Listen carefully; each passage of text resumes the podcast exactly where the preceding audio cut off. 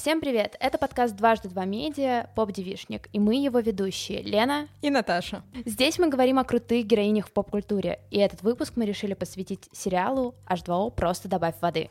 Кто была фавориткой из русалок? На самом ли деле Шарлотта была такой злой? И как много сейчас сериалов про подружек?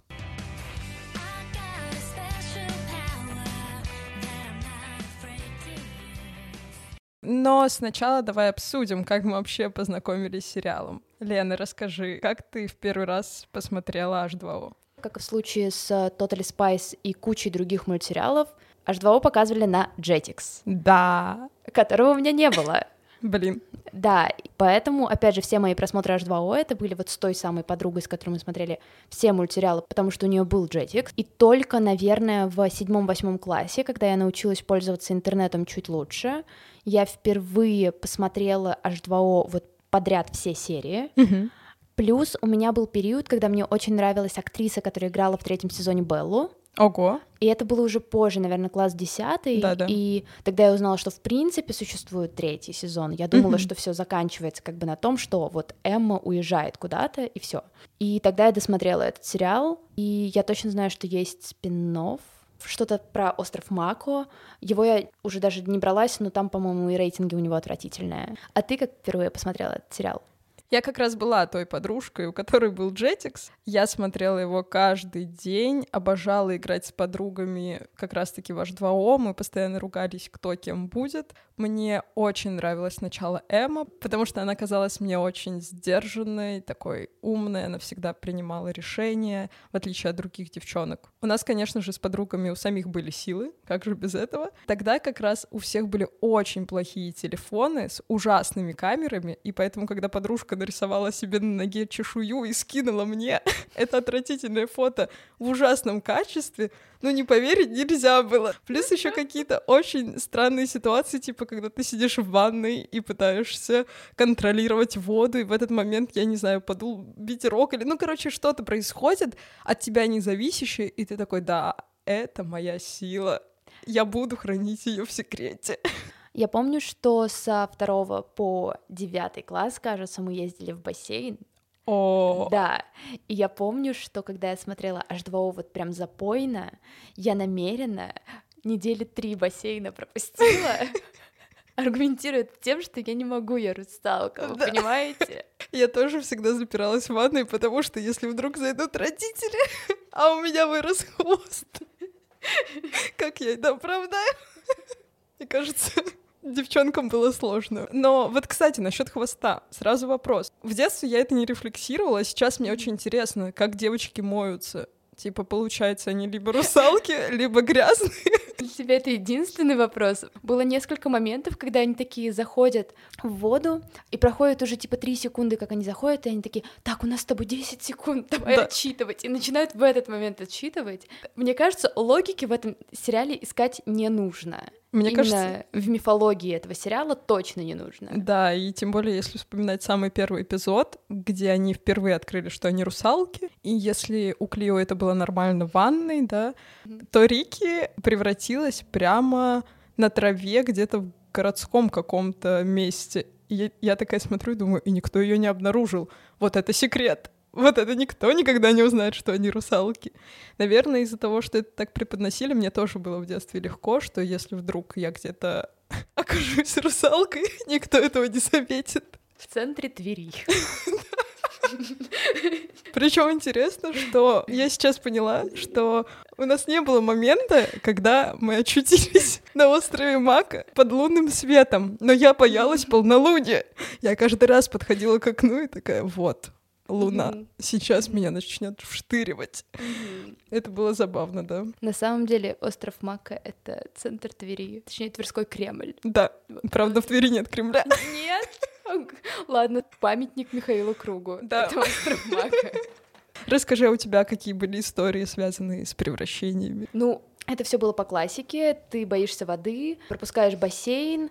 Если ты приезжаешь в деревню, все идут гулять и плавать в речке. Все, как бы нет, я, я не могу. Да. Ну вот, кстати, H2O у нас смотрело не так много девчонок, поэтому мы особо и не... Не ругались, кто кем будет. Да, абсолютно не ругались. То есть я сразу выбрала себе Рики, угу. потому что она лучшая. Конечно. Подруге очень нравилась Эмма. Угу. И поэтому мы даже как-то не обсуждали. Это, это действительно вообще не обсуждалось. Единственная наша проблема была то, что у нас не было третьей девочки в компании. Угу. И поэтому у нас не было Клио. У нас вот была с подружкой проблема не в том, что не было Клио. Угу. Мне кажется, наоборот, когда к нам кто-то присоединялся дружить, мы отдавали человеку роль нелюбимой русалки, потому что мы уже распределились. Кто это была? Всегда, кстати, по-разному. Не было mm, такого, что okay. вот закрепленные какие-то позиции. Я помню, какая была плохая аргументация у нас, почему мы должны быть той или иной русалкой. Я, например, должна была быть Эммой, потому что я светленькая. Я так и думала. Моя подружка хотела быть Клио, потому что ей нравился мальчик во дворе. То есть у них даже не было никаких взаимоотношений. И она такая, ну, это Льюис. я такая, и не поспоришь. Да, мне кажется, вот как раз-таки, как и с Totally Spice, у меня никогда не было какой-то закрепленной девчонки. Mm-hmm. В разные периоды смотрения мне нравились разные героини, тем mm-hmm. более, например, Клио со временем становится чуть-чуть другой. Да, это важно отметить сразу, хотя мы сейчас будем чуть подробнее говорить про сюжет сериала, да. но все-таки в первых двух сезонах точно, а то и во всем сериале Клио воспринимается как главная героиня. Да. То есть это не воспринимается как сериал о трех главных героинях, как это часто бывает в шпионских мультсериалах или просто в фильмах про команду подружек. девчонок и подружек, да. Здесь это сразу выдается так, что э, у Клио большая часть экранного времени, у Клио больше развития персонажа, и это иногда меня расстраивало, кстати.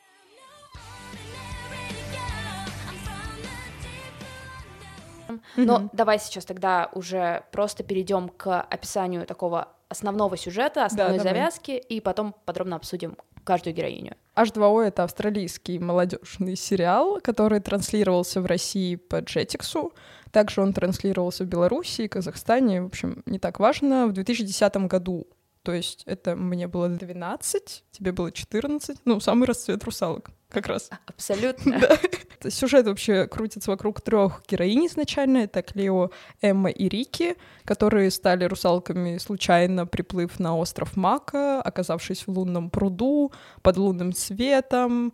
И после этого как раз-таки с ними начинает твориться какая-то дичь. Кроме того, что они русалки, у них есть еще и суперспособности.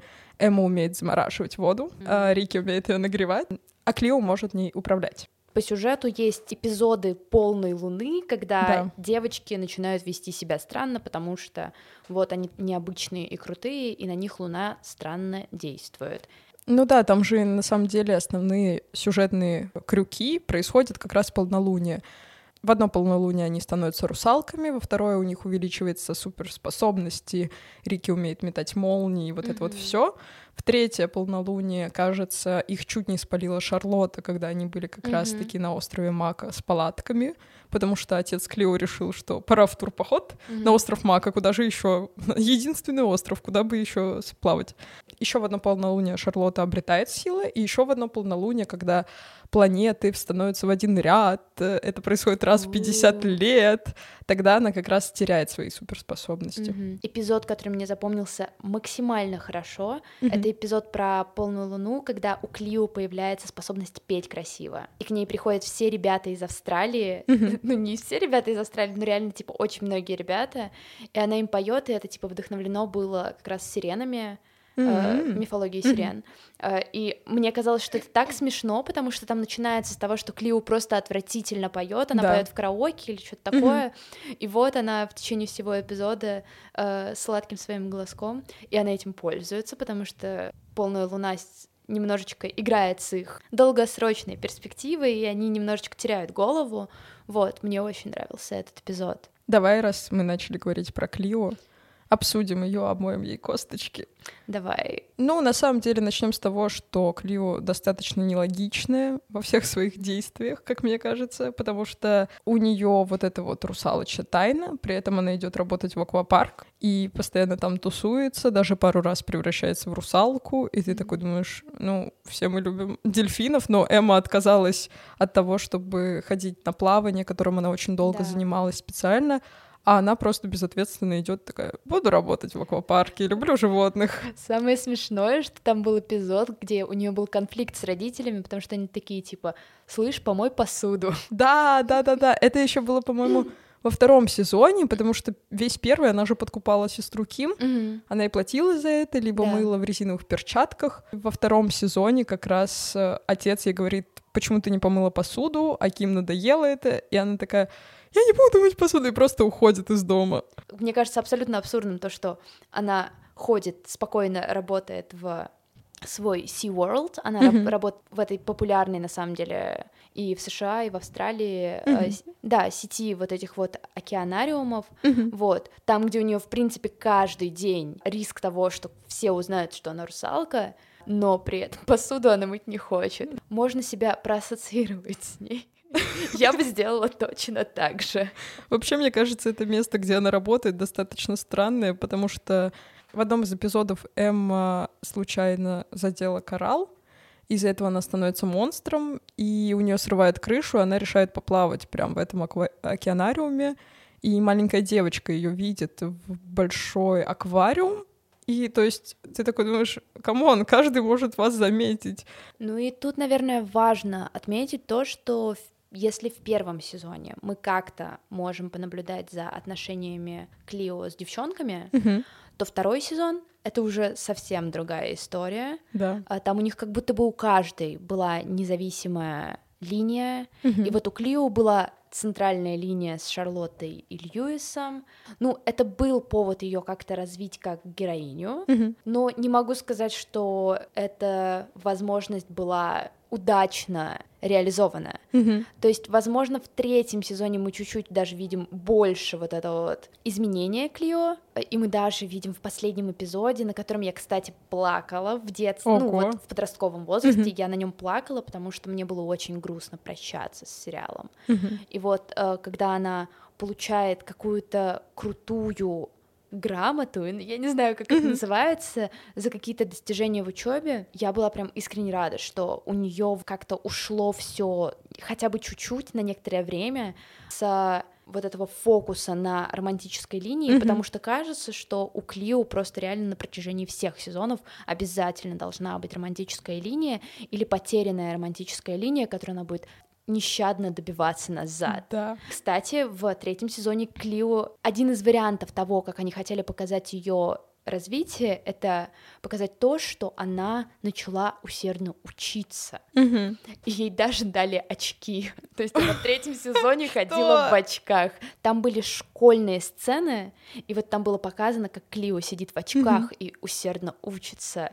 И ты сидишь и думаешь, господи, вы не можете просто сказать, что типа героиня стала супер зациклена на учебе, только нацепив на нее очки. Учитывая то, что в предыдущих сезонах вообще не показывали школьные сцены, они как будто бы не учатся. Да, да. В Totally Spice они то чаще из школы куда-то уезжали на задание, а тут прям просто какой-то антураж. Да. С Шарлоттой они знакомятся в рамках как раз-таки рядом со школой, она проходит, ее начинает поливать опрыскиватель для воды, как это называется.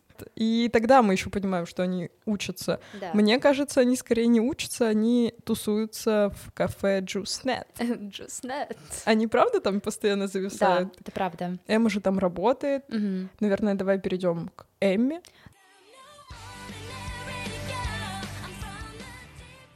Мне кажется, что это самая недооцененная и недораскрытая героиня в H2O, потому что это все-таки, ну, предполагается, что это сериал о троих девчонках, которые вот получили новые способности. Кстати, интересный момент, что это, наверное, можно чуть-чуть воспринимать как такую метафору. Они проходят через пубертат, и Мгм. вот эти вот изменения русалочки, они тоже могут как бы считаться как что-то такое Никогда так не ассоциировала, но... вот.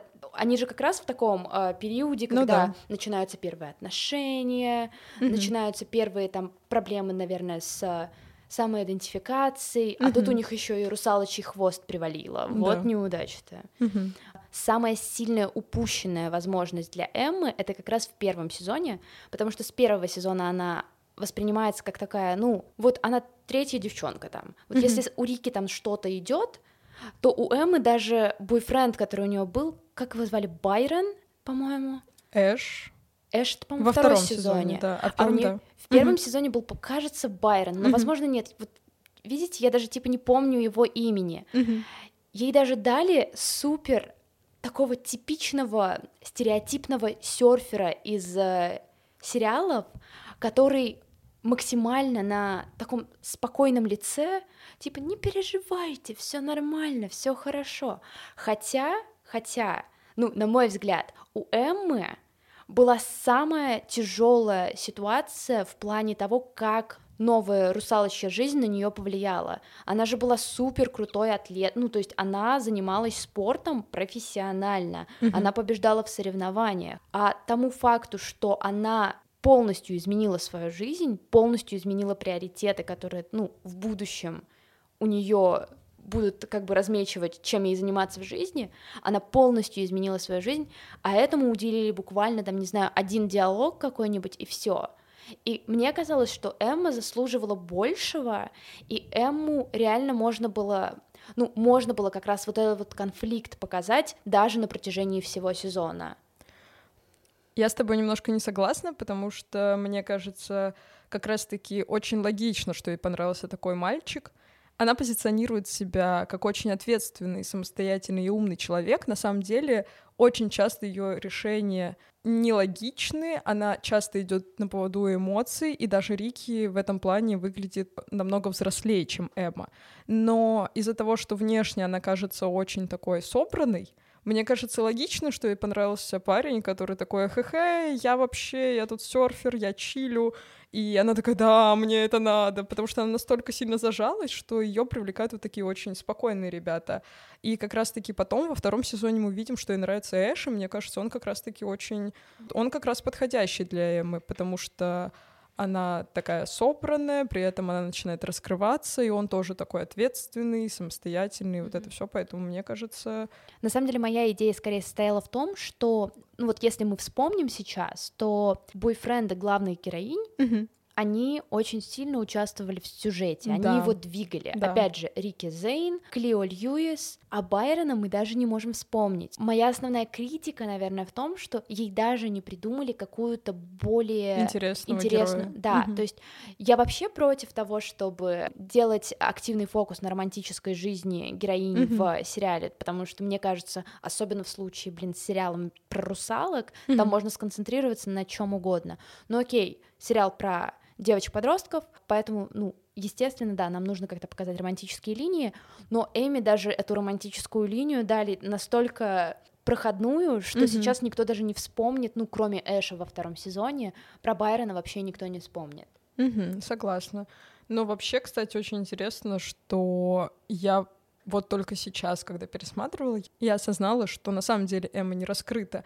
Но в детстве, из-за того, что особенно в начале она мне очень нравилась, мне казалось, у нее столько времени, посмотрите, она то замораживает воду, то опять замораживает воду, тут она дает указания, и потом опять замораживает воду. Ну, вот то это есть... досуг. Да.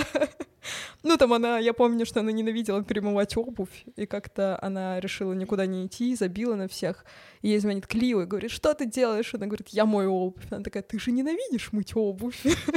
Ну, то есть, наверное, да, раз я запомнила такие мелочи и не запомнила ничего основного, наверное, там и основного толком не было. Да. Давай перейдем к Рике. Она выглядит немножко антагонисткой в первом сезоне, мне mm-hmm. кажется, потому что Клио и Эмма были знакомы с самого детства, а с Рики они познакомились, как я помню, очень случайно и прям впритык к поездке на остров Мака. Mm-hmm. Если Клио постоянно э, поддакивает Эмми, mm-hmm. то Рики не собирается так делать и поэтому у них часто возникали конфликты. И на самом деле как раз, ну, также можно сравнить бэкграунды героинь, и mm-hmm. вот как раз Рики выделяется тем, что, ну, она живет в бедной семье, mm-hmm. и это противопоставление, его можно заметить и на ее отношениях с Зейном, который mm-hmm. богатый мальчик, бла-бла-бла, и с другими девчонками, потому что, допустим, Клио — это такая типичная семья среднего достатка. Да. Вот, а Эмма, ребята настолько не запаривались с ее проработкой каких-то жизненных проблем, что они даже сделали ей типа супер обычную, хорошую, прикольную семью, Но при этом как раз-таки, по-моему, Эмма идет первой работать. То есть вот этот mm-hmm. момент, что она начинает строить карьеру, что ей надо куда-то себя деть, это как раз начинается с Эммы. Поэтому, возможно, ее все-таки немножко раскрыли. Чуть-чуть. Да. Спасибо и на этом. Вот, но Рики я обожала. Она была моей самой любимой героиней. Мне нравилось, что она постоянно выдавала всякие острые словечки, mm-hmm. могла сказать что-то напрямую. Мне этого не хватало. Mm-hmm. В подростковом возрасте мне всегда казалось, что я очень тихая и не могу mm-hmm. высказывать свое мнение четко, правильно и уверенно. И Рики была вот как раз такой героиней, которая могла меня чуть-чуть вдохновить на то, чтобы кому-то в отпор сказать что-то очень жесткое, mm-hmm. чтобы себя защитить. Наверное, в подростковом возрасте меня дико бесили их отношения с Зейном. Я понимала, что они максимально вот это вот идеальная пара из mm-hmm. подросткового сериала, то есть их динамика отношений была просто идеальной. Mm-hmm. Но мне казалось, что Рики достойна большего. А мне вот кажется, что Зейн очень крутой. Вот сейчас, когда я пересматривала, раньше он меня тоже дико uh-huh. бесил. Он еще тусил с этой ужасной, противной девчонкой, которую заморозили случайно uh-huh. в первом сезоне. И я такая, ой, фу, ты противный. а потом он начинает развиваться, типа вот мы видим званый обед э, у его отца и видим, как он реагирует, то есть он не собирается больше подакивать отцу, он идет за Рики, mm-hmm. и в целом он классно развивается, он постоянно поддерживает Рики и заботится о ней. То есть это не как Льюис, который бегает за Клио. У них, mm-hmm. мне кажется, более здоровые отношения. Возможно. Но вот мне опять же, вот во взрослом mm-hmm. возрасте, когда я сейчас пересматривала несколько серий и в целом восстанавливала в памяти весь сюжет H2O, мне казалось, что вот у Рики и у Зейна это типичная история о том, как приходит девчонка и навсегда меня, просто навсегда меняет его жизнь полностью, бесповоротно. Он наконец-то может стать кем-то хорошим. Вот он был плохим, но она и пришла, спасла и исправила. Я не очень люблю такие заходы. Ну, я не согласна, что она его спасала. Он в целом он в целом не хотел, чтобы его спасали, он просто был противный. Ну, она У меня пришла... есть очень смешной ответ на ну... это.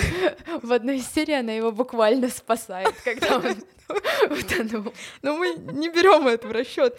Но в целом он же не был, я не знаю, у него не было какого-то тяжелого периода в жизни. Он не метался, он в целом жил спокойно очень. И она пришла и просто показала, что вот так вот можно еще. И он такой, ого, это прикольно. Все равно же они расстаются в какой-то момент. У него-то тоже характер не слабенький, поэтому, наверное, мне кажется, они достойны друг друга. И как раз-таки с кем, как не Зейном, ей было бы интересно. Но я согласна абсолютно с тем, что Зейна развивают, Uh-huh. А, потому что его характер в первом сезоне это вообще не то, какой Зейн в третьем.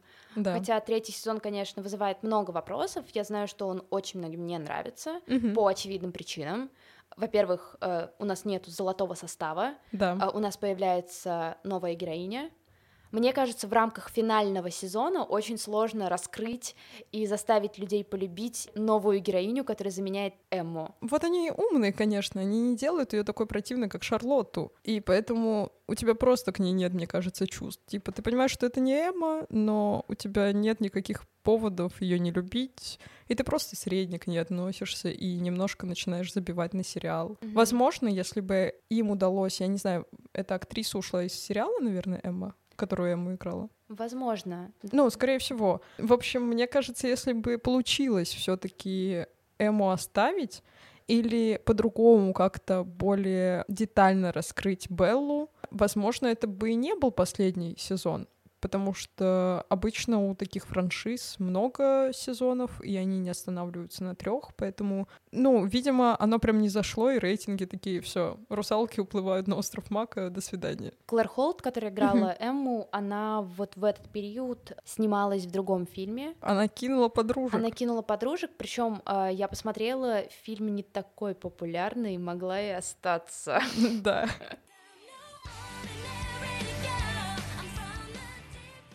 Ну, раз мы обсудили трио, мне кажется, надо переходить к главной вишенке на этом торте Шарлотте. Да. Потому что сейчас, как она выглядит и как она выглядела раньше, это вообще два разных человека. Да, потому что в детстве ты воспринимала ее как просто злодейку хуже, чем диснеевские злодейки, да. потому что она манипулировала, она просто была очень вредной и mm-hmm. мешала нашему трио да. делать свои делишки. Так еще потом и русалкой стала. И Льюиса забрала и себе. Льюиса забрала, ну просто. А потом еще и выпендривалась тем, что я лучшая русалка, чем вы, потому что у меня три силы есть, а и у вас не... они разделены. И у нее еще бабушка была русалкой, и поэтому у нее вообще привилегированное положение. Угу. Мне кажется, вот сейчас, когда я пересматривала на, в первых сериях, когда она только появляется, она кажется максимально приятной. Она интересуется японской живописью, она изучает, кажется, языки, она интересуется тем, что делает Льюис в своих программах на компе.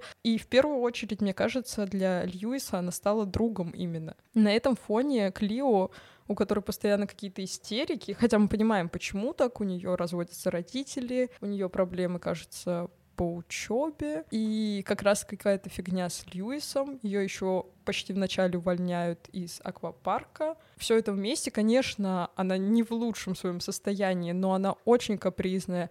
Льюис, который пытается ей помочь, она его постоянно отшивает, и потом удивляется, почему он начал тусить Шарлоттой. Ну, наверное, типа самый такой момент, когда я уже сейчас пересматривала, который меня просто максимально шокировал, возможно, ты помнишь, когда они в начале второго сезона начали проверять, насколько Шарлотта русалка, когда она еще не была русалкой. И они сидели, по-моему, в кафе, mm-hmm. и Клио водой прыснула в Шарлотту. А, да, да, да, да, да. И вот мне интересно, что в их голове в это время было. То есть вы же понимаете, что вы в максимальный такой час пик могли, если бы она была на тот момент русалкой, угу. к чему это могло бы привести? Ну, согласись, во-первых, надо помнить, что не обязательно плыть на остров Мака, чтобы стать русалкой, можно стать не в Твери. Но вообще к чему? Было бы странно, если бы они взяли ее под руки и увели бы в темный угол, где-нибудь подворотни, брызнули бы на нее водой. Мне ну, кажется... Просто это, кстати, тот момент, который, наверное, тоже можно чуть-чуть обсудить. Это mm-hmm. то, что в сериале есть в любом случае такие две стороны. Это вот, да, русалочья жизнь, mm-hmm. и последствия этой русалочьей жизни, они рассматриваются не только со стороны девчонок, которые пытаются это все принять, но и со стороны науки, потому что у нас mm-hmm. всегда есть Льюис, который да. хочет тестировать, хочет понять, почему так произошло, какие последствия, как еще можно стать русалкой. Там даже были конкретные серии, в которых девчонки проговаривают, что если нас поймают, то нас просто посадят в аквариум mm-hmm. и будут над нами проводить тесты. И вот поэтому мне абсолютно непонятно то, даже если ты ненавидишь человека, mm-hmm. даже если она сейчас встречается с твоим э, бывшим, но типа ставить под риск то, что ее просто заберут и начнут тестировать, это абсолютно отвратительно. И я, я реально просто выключила серию. Ого. То есть я просто не могла на это смотреть, потому что, ну, в моей голове было такое, что, ну, это же три главные героини, они mm-hmm. эмпатичны. Более да. того, даже в описании Клио на Вики написано, что она эмпатичная, она да. такая очень сочувствующая, добрая. добрая, добрая. И тут этот человек абсолютно без задней мысли делает такое. И у меня в именно этой серии включилось какое-то большее понимание Шарлотты и мотивации ее действий в дальнейшем. Потому что потом она начала жестить. Она да. вот начала быть действительно антагонисткой, и мне кажется, ну, сценарно они специально это сделали так, чтобы как бы наши девчонки выглядели супер, выглядели классно, но на деле как бы вся предыстория Шарлотты до того, как она стала русалкой и начала выпендриваться, что она лучшая русалка, mm-hmm. чем все остальные, ну, ее по факту, ну, довели. Про- довели и, ну, булили. Это был mm-hmm. реально такой своеобразный буллинг, русалочий буллинг. Я так серьезно не относилась к этой сцене, где они ее проверяют в общественном месте. Наверное, потому что очень часто это условно общественное место. Эмма превращалась в русалку в холодильнике, в кафе, в морозильной камере они размораживали человека с утра, и там начали все заходить, и все это сходит с рук. То есть мне кажется, это условно сериалы, что они могут... Типа, они же часто на пляже становятся русалками, mm-hmm. и при этом рядом люди могут купаться. по сути, Шарлотта, да, она все-таки, ну, во второй части второго сезона она точно антагонистка, и она Да. даже у людей, которые вначале испытывали к ней какое-то сопереживание, даже вот сейчас пересматривая во взрослом возрасте, вызывает очень много вопросов. Мгм. Но как бы тут всегда нужно держать в голове, что когда я смотрела в детстве, для меня, допустим, было точно то, что Клио права. Да. Клио молодец, она Да. должна отстаивать своего Льюиса, Льюиса, которого она сама и бросила. которого она сама и бросила, разумеется. Плюс Шарлотта абсолютно... Ну, вот у меня была идея, что Шарлотта не заслужила быть русалкой. Да. И вот здесь, кстати, этот момент чуть-чуть хочется на нем остановиться. Мгм. Вот когда мы с тобой говорили о логических несостыковках в этом Да. сериале, мне, например, очень показалось тупым то, что они дали Шарлотте стать русалкой в плане Почему? по сюжету. Потому что изначально нам выдается то, что девочки особенные. То есть, Мгм. как любой, наверное, сериал про группу ведьм, шпионок, кого угодно, у нас есть какое-то ограниченное количество девчонок, которым Да. дается сила. Тут по факту И филиал в Твери. и филиал в Твери. Но тут по факту все сводится к тому, что русалкой может стать любая девчонка раз в месяц. Да, так это и отлично, поэтому мы все и смотрим на полнолуние каждый месяц. Ну, просто мне кажется, это немножечко сдвигает, Исключительность убирает. да, как, Мгм. как будто бы полностью уб- убирает исключительность и немножечко мешает всю эту мифологию. То есть, опять же, мне кажется, что Шарлотта воспринималась бы как более интересная героиня, если бы ей не дали эти силы, и если бы моя самая нелюбимая сюжетная линия этого треугольника Шарлотта Мгм. Клио Льюис, если бы это было просто про то, что вот Шарлотта встречается с Льюисом, Мгм. Льюис нифига не понимает, что он хочет. Клио манипулирует, Шарлотта манипулирует, что-то происходит. Плюс там, ну, на самом-то деле можно было развить ситуацию и без русалочьих штук, чисто на фоне того, что, да, у Шарлотты была бабушка-русалка, и она замечает, что кулон ее бабушки На похож... Клио. Да, на Клио, и что девчонки все носят этот кулон, Мгм. там даже был заход на это, когда Шарлотта сказала Льюису, что «Оу», когда она узнала, что девчонки русалки, Мгм. а, когда она сказала, что типа «Оу, я думала, что Клио а, типа бегает за тобой из-за того, что она все еще не может Тебя забыть? тебя забыть, Мгм. а на самом деле это все вот эти вот русалочьи штуки. Мгм. Мне кажется, я с Так. тобой не согласна. Во-первых, а, сейчас по полочкам. Насчет Льюиса, мне кажется, он очень хорошо знает, чего он хочет. Он хочет быть с Клио, но, возможно, это немножко зависимая штука, и поэтому от, от нее пытается отойти. Плюс для него важно ее мнение, что она не хочет с ним быть. А, Это мы закрываем самый легкий вопрос. Насчет Шарлотты.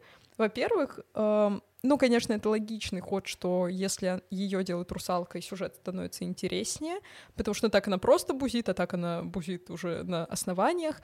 И тут, мне кажется, очень сильно раскрывается ее героиня, потому что она же постоянно говорит Льюису, что вот, смотри, я особенная, я тоже могу быть особенной, и сейчас я отниму у девочек их силы и Мгм. буду для тебя единственным особенным человеком.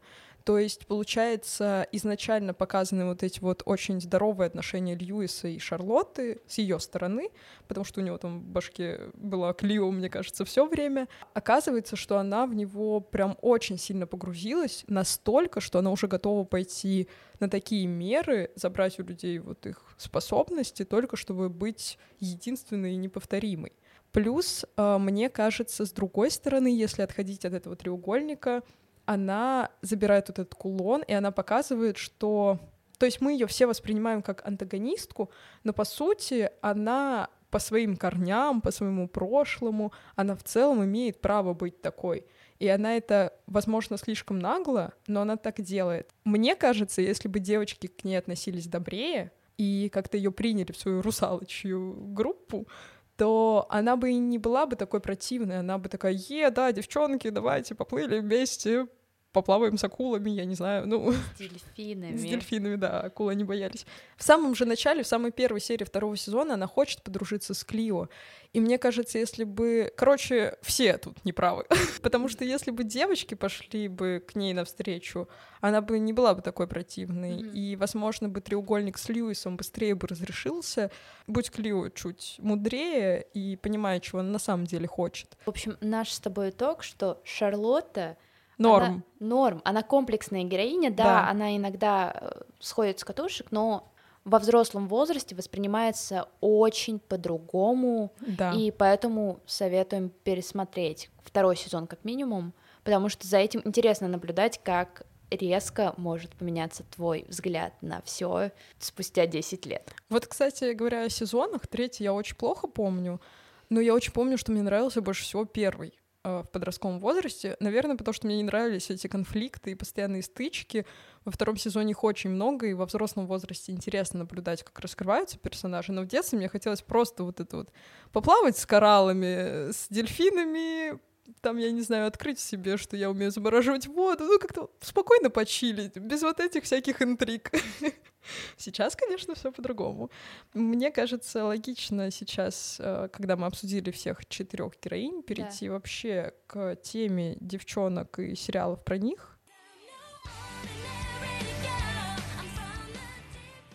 Заметила тенденцию, что раньше было очень много сериалов про девчонок. Мы можем вспомнить Totally Spice, Witch, э, Winx, H2O.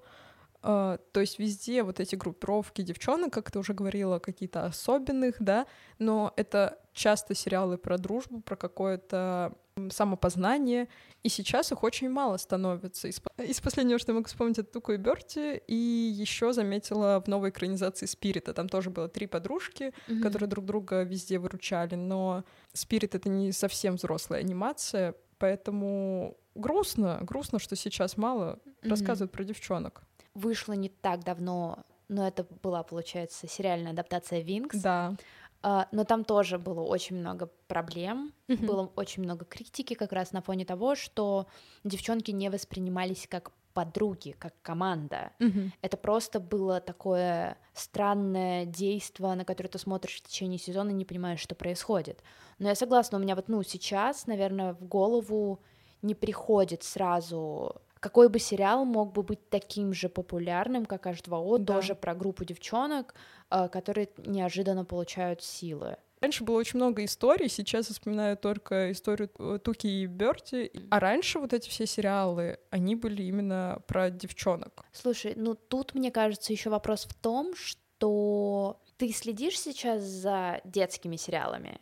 Не очень. Ну вот, мне кажется, что все-таки, возможно, есть что-то. Я вот буквально как раз, когда смотрела недавно новый сериал от Disney Plus э, продолжение классного мюзикла, я узнала, что есть какой-то сериал довольно популярный, или это фильм, я не уверена, наверное, все-таки фильм, э, который называется Descendants, и там точно есть что-то про дружбу, там Мгм. точно есть что-то про магию, и, вероятно, мы просто как-то упускаем, потому что смотреть сейчас диснеевские фильмы и сериалы, э, которые выходят конкретно на целевую аудиторию детей, кажется немножечко странным. И, возможно, это как раз, не знаю, задание нам на лето посмотреть это, Да.